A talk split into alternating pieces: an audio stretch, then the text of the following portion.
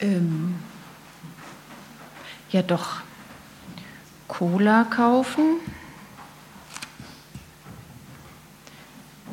Rotwein hochholen. Gute Gläser polieren. Ja, wir kriegen nachher noch Besuch. Ähm, der eine trinkt nur Cola, die andere am liebsten Rotwein und das aber immer aus den guten Gläsern. Ähm, Brot auftauen, das ist zwar nur zum Kaffee, aber es dauert wahrscheinlich wieder länger. Ähm, Klo putzen, Staubsaugen. Noch was? Klo, Staubsaugen, Brot, Rotwein? Nee, das müsste sein. Ja, das wäre es. Ähm, Carola, wenn du vielleicht heute nicht ganz so lang predigen könntest, weil die kommen schon zum Kaffee und bis ich das alles noch vorbereitet habe. Danke.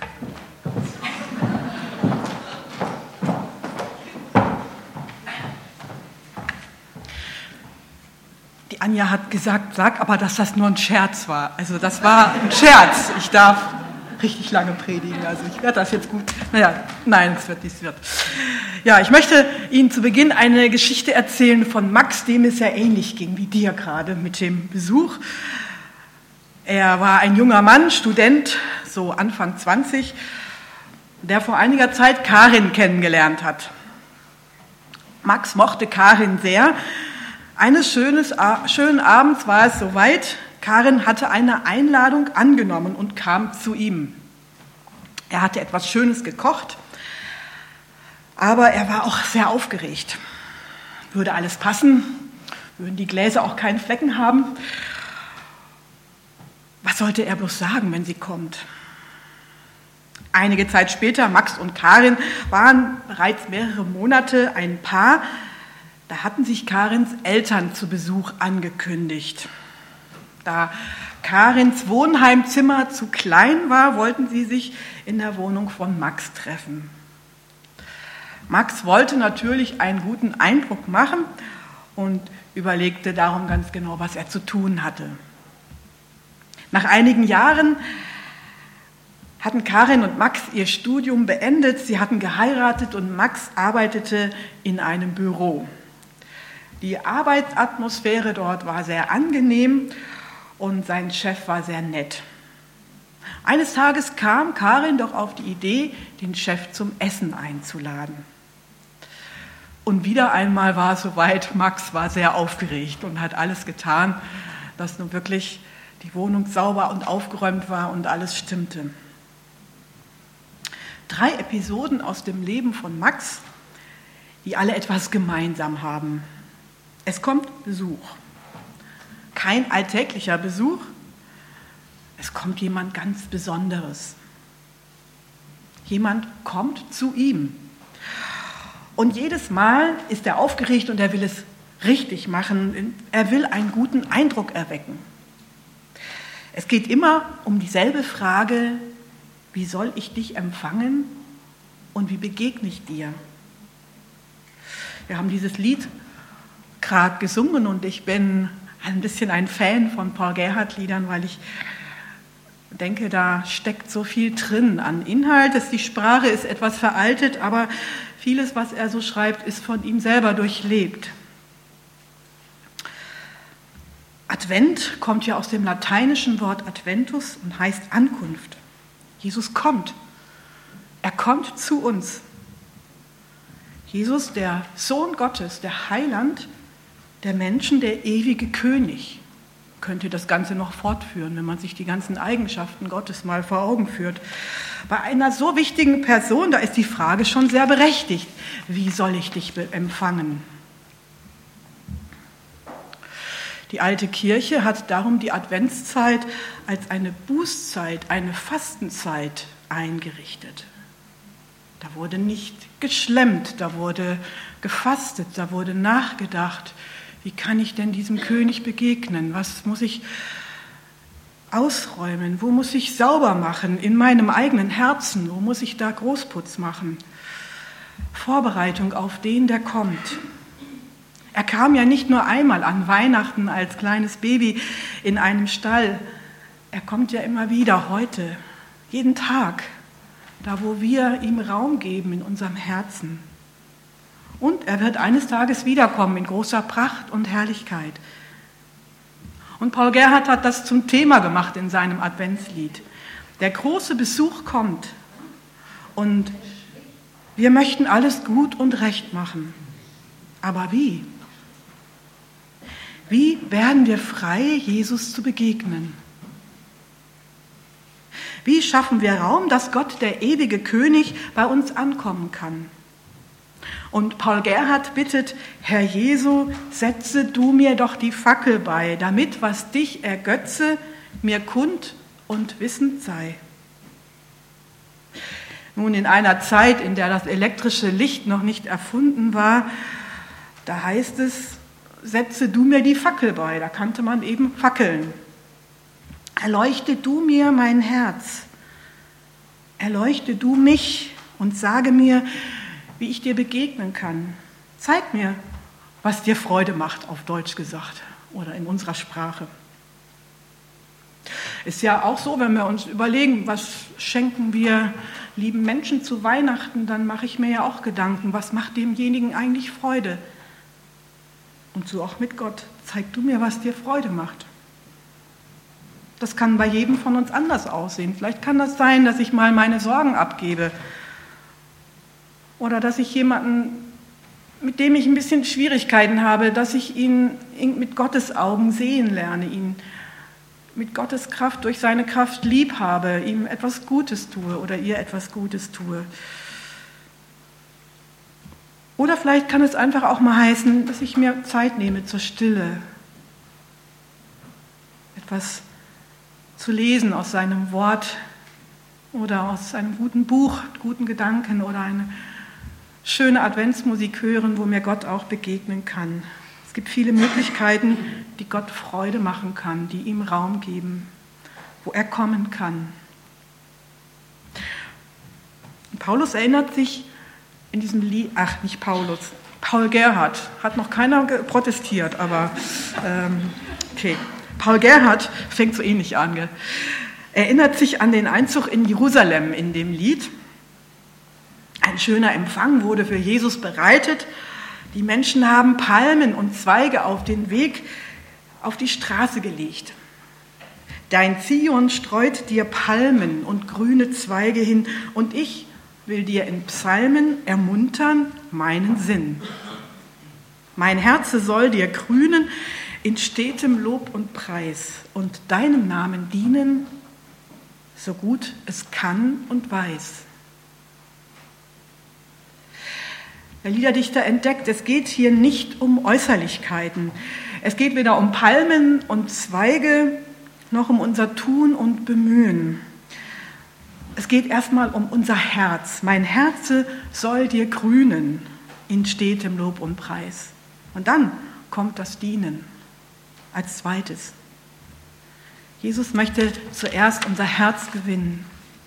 Es soll Gott loben, es soll ihn anbeten. Das kann es jedoch nur, wenn ich mir wieder neu bewusst mache, was er mir eigentlich bedeutet, der große König. Und was er mir getan hat und immer wieder tut.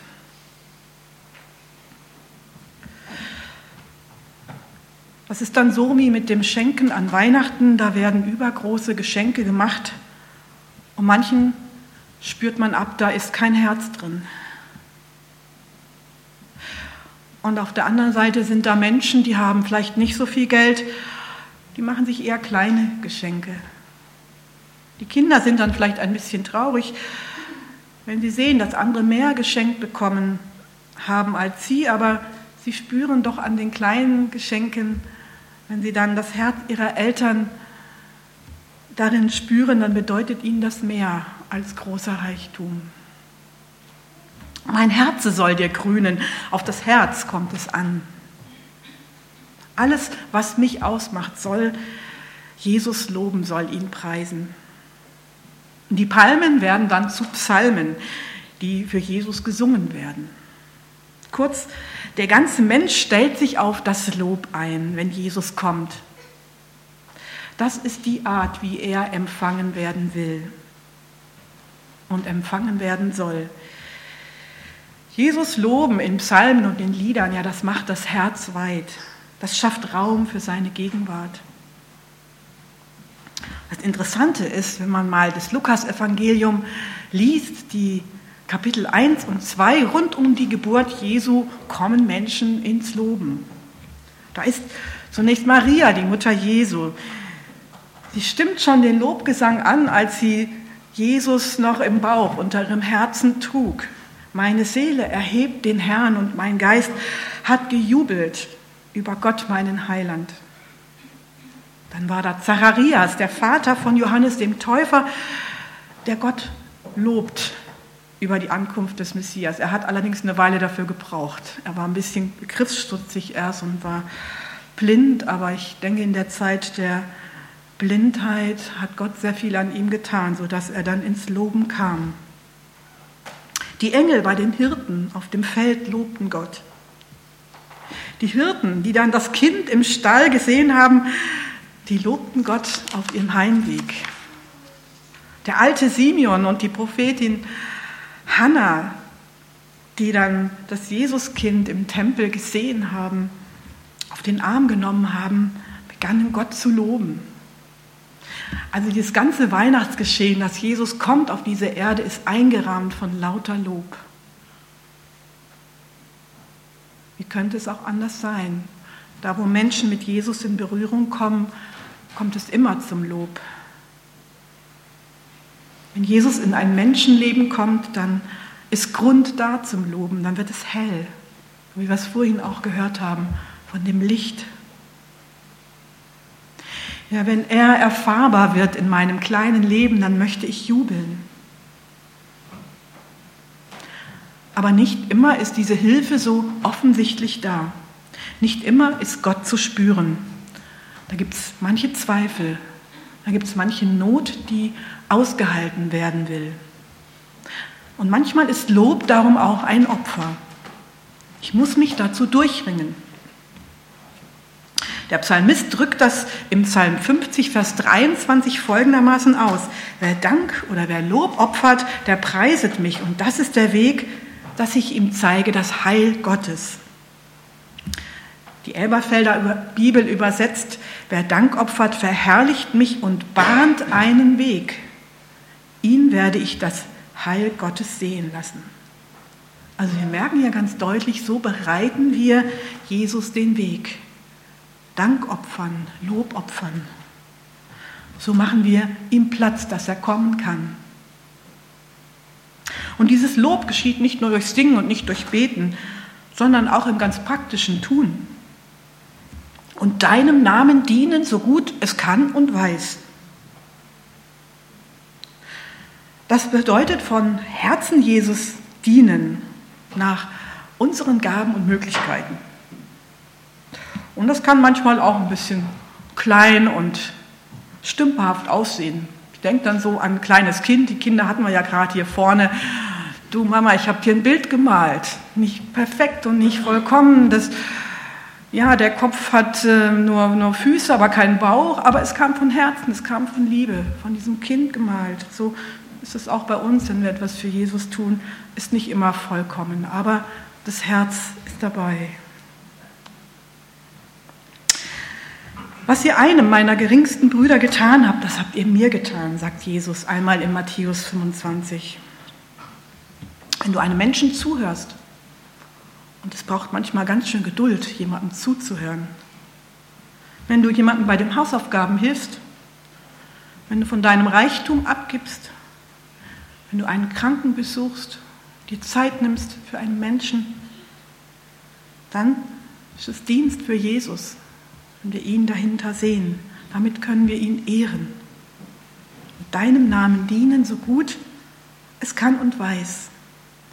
Sehen wir doch einmal Jesus dahinter, hinter den Menschen, der uns begegnet, hinter der Situation, die uns ähm, herausfordert, etwas zu tun. Und jetzt denkt Paul Gerhard in seinem Lied darüber nach, wie Jesus denn sein Herz gewonnen hat. Er fragt, was hast du unterlassen zu meinem Trost und Freud? Mit anderen Worten, was hast du eigentlich versäumt zu tun, damit ich getröstet und fröhlich sein darf? Was hast du versäumt zu tun, damit ich getröstet und fröhlich sein darf? Und die Antwort ist nichts. Nichts hast du gescheut. Kein Helfen war dir zu viel. Immer warst du für mich da. Nie hast du mich im Stich gelassen. Wer redet hier? Einer, dem es immer gut gegangen ist im Leben, dem immer alles zugefallen ist, der in seinem Leben nie alleine war und keine größeren Leiden erdulden musste? Im Gegenteil, Paul Gerhard weiß von Leiden ein Lied zu singen. Als Leib und Seele saßen in ihrem größten Leid, als mir das Reich genommen, da Fried und Freude lacht. Dieses Reich der Freude ist ihm mehrmals genommen worden in seinem Leben.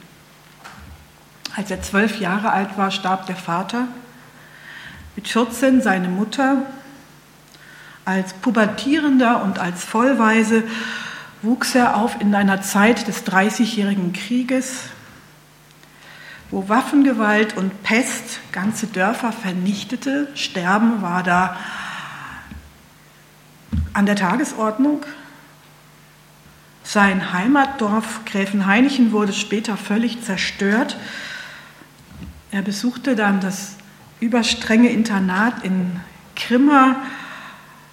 Sein Theologiestudium in Wittenberg zog sich hin, weil er ein zögerlicher, ja ängstlicher Mensch war.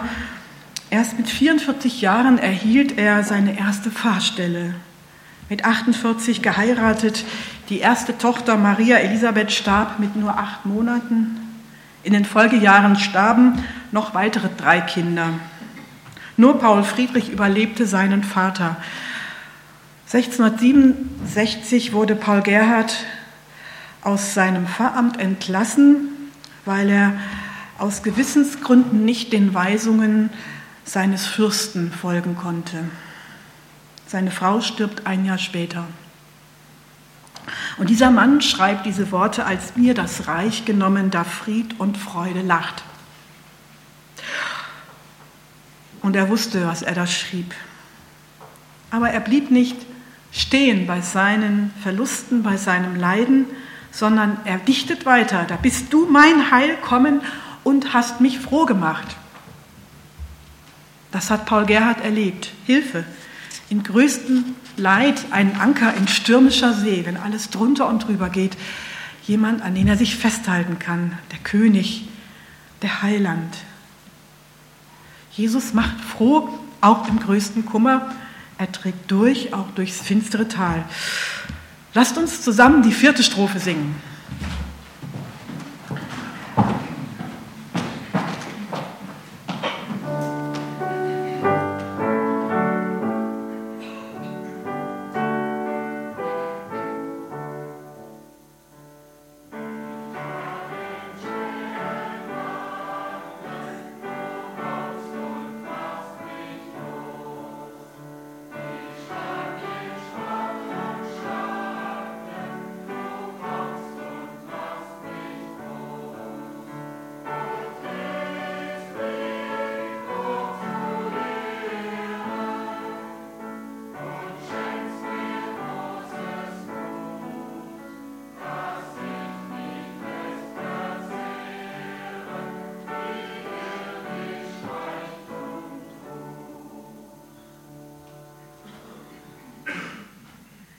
Lag in schweren Banden, du kommst und machst mich los. Ich stand in Spott und Schanden, du kommst und machst mich groß. Es geht um mich. Es geht um das, was das Leben schwer macht. Es geht um Schuld, die mich gefangen nimmt. Die Sorge um mich, um liebe Menschen, die mich unruhig macht die Angst, zu kurz zu kommen, der Streit in der Familie, Unwahrhaftigkeiten, Lüge, Dinge verschweigen, die gesagt werden sollten, aber auch um Lieblosigkeit, die dem anderen die Wahrheit um die Ohren knallt. Ich lag in schweren Banden, Sünde, die mich gefangen nimmt. Es geht um das, was mir die Luft zum Atmen nimmt, keine Anerkennung erfahren, nicht gebraucht werden, Verachtung zu spüren, dem Druck nicht gewachsen zu sein, den vielen Anforderungen, das ist furchtbar. Das macht das Leben schwer und wir könnten die, die Reihe noch fortsetzen. Es lässt die Freude sterben. Das Lachen erstickt im Hals. Es wird, es wird dunkel, es wird eng. All das macht klein. Aber Paul Gerhard erfährt in all dem Auf und Ab seines Lebens den einen neben, in und um sich, der ihn frei macht, der ihn wieder aufrichtet, der ihn groß und stark macht, ihm einen Reichtum schenkt, den niemand nehmen kann, der sich nicht lässt verzehren, wie irdisch Reichtum tut. Er kommt ins Loben im Advent und er möchte uns mit hineinnehmen, egal in welcher Lebenssituation wir uns gerade befinden. In der fünften Strophe dann wird uns die Liebe Jesu deutlich vor Augen gemalt. Man könnte sie als Höhepunkt des Liedes bezeichnen. Nichts, nichts hat dich getrieben zu mir vom Himmelszelt. Ist es nicht manchmal umgekehrt, dass wir ihn zu uns ziehen wollen? Diesen Jesus. Wir wollen ihn beeinflussen durch unsere Gebete, durch unser gutes Tun, durch unsere Bemühungen. Und wenn wir dann an uns verzweifeln, dann denken wir, er käme nicht. Er hilft ja doch nicht. Er ist nicht für mich. Paul Gerhard kommt in seinem Lied zu einem erstaunlichen, kaum fassbaren, zu einer erstaunlichen, kaum fassbaren Erkenntnis. Nicht wir bewegen Jesus, nicht unser gutes Tun oder unser christliches Leben verdient sein Kommen. Nein, hier heißt es, nichts, nichts hat dich getrieben, als das geliebte Lieben. Also die Liebe wird hier so richtig nochmal gedoppelt. Die Liebe Gottes. Oder anders gesagt, so sehr hat Gott die Welt und damit jeden Einzelnen unter uns geliebt, dass er seinen eigenen Sohn gab. Die Liebe, einzig und allein die Liebe, die Jesus zu uns hat, eine unbegreifliche Liebe, eine voraussetzungslose Liebe, die Liebe zu den verlorenen Schafen, sie lässt ihn zu uns kommen, weil er weiß, dass wir mit all dem was uns so bedrückt, alleine nicht klarkommen. Deswegen kommt er zu uns als kleines Kind in einem Stall in diese Welt, lässt ihn das Kreuz tragen, lässt ihn sterben für uns.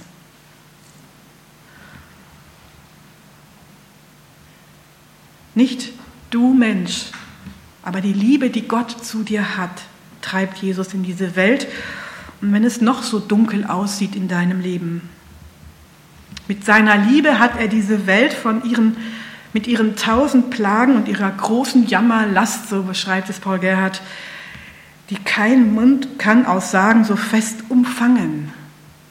Und nichts, nichts wird ihn davon abhalten zu kommen. Er kommt, er kommt, dichtet Paul Gerhard zum Schluss seines Liedes. Wir singen die Strophen 5 und 6.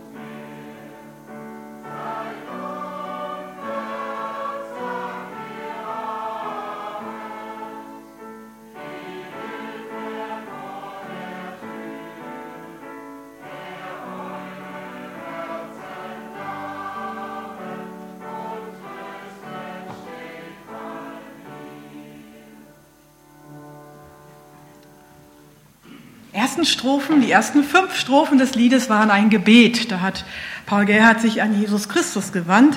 Nun in der sechsten Strophe, da wendet er sich an uns. Er wird so von einem von Jesus getrösteten zu einem Tröster der Gemeinde. Mit seinem Vers, seinem sechsten Vers beginnt Paul Gerhard, die Christen zu ermutigen. Das schreib dir in dein Herze, du hochbetrübtes Heer. Schreib's dir auf, wie man in einen Stein mühsam Worte hineinmeißeln muss, so sollen wir diesen Trost in unsere Herzen einschreiben, dass wir es nicht vergessen. So nah können uns manchmal Klage und Trauer, Schmerz, Angst und Not und Hoffnungslosigkeit sein. Du hochbetrübtes Heer, nennt Paul Gerhard die Christen. Und er schreibt weiter, bei denen Kram und Schmerze sich häuft je mehr und mehr. Und darum müssen wir es uns hineingravieren ins Herz. Wir müssen uns damit gegenseitig trösten, müssen an seinem Wort bleiben, es uns zusprechen lassen im Gottesdienst und in der Stille. Seid unverzagt, ihr Betrübten. Seid unverzagt, ihr Trauernden. Seid unverzagt, ihr Verspotteten. Seid unverzagt, ihr Verkrampften, ihr Überforderten. Seid unverzagt, ihr Gescheiterten. Seid unverzagt, ihr habt doch die Hilfe vor der Tür, der eure Herzen labet und tröstet, steht all hier. Es sind noch gut zwei Wochen bis Weihnachten. Da sind noch Einkäufe zu erledigen. Am Arbeitsplatz sollte dieses oder jenes noch fertig werden. Der Weihnachtsbaum aufgestellt und geschmückt werden. Der Braten oder die Weihnachtsgans vorbereitet an den Festtagen Besuche gemacht werden. Da ist viel an Eindrücken, viel Unruhe, viele schöne Erlebnisse, aber vielleicht auch manche schwere Erlebnis. Wirst du ihn in all dem empfangen, deinen Heiland, deinen König? Findet er Platz bei dir? Vielleicht machen wir dann diese Adventszeit wirklich mal zu einer Bußzeit, eine Art Großreinemachen im eigenen Herzen, damit er, der König, einziehen kann. Und wer das tut, der spürt etwas von dem Lichtschein des Ewigen. Da bist du mein Heil kommen und hast mich froh gemacht. Amen. Ich bete noch mit uns.